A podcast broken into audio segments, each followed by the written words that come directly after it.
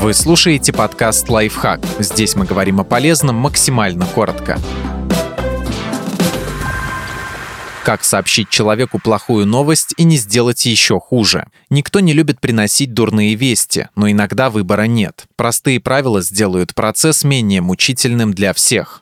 Подготовьтесь к разговору. Запишите основные моменты, о которых придется сказать. Если вы волнуетесь, отрепетируйте. Конечно, зачитывать заготовленную заранее речь по бумажке не нужно, но лучше продумать план беседы и предусмотреть возможные трудности. Во время разговора будьте спокойны, но не безразличны.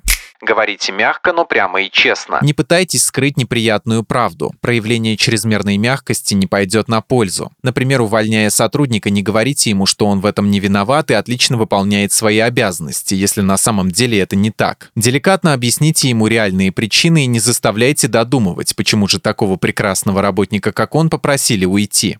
Следите за своим тоном. Небрежная подача информации вызовет негативную реакцию, поэтому потратьте немного времени, чтобы вежливо объяснить человеку, что именно не так, и будьте предельно объективны.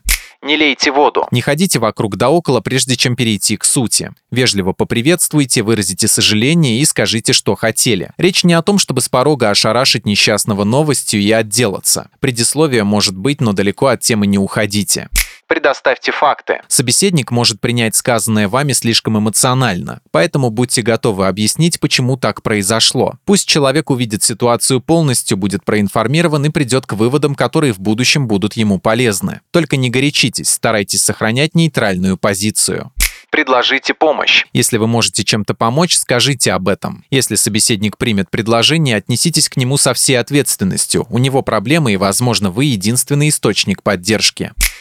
Подписывайтесь на подкаст «Лайфхак» на всех удобных платформах. Ставьте ему лайки и звездочки, оставляйте комментарии. Услышимся!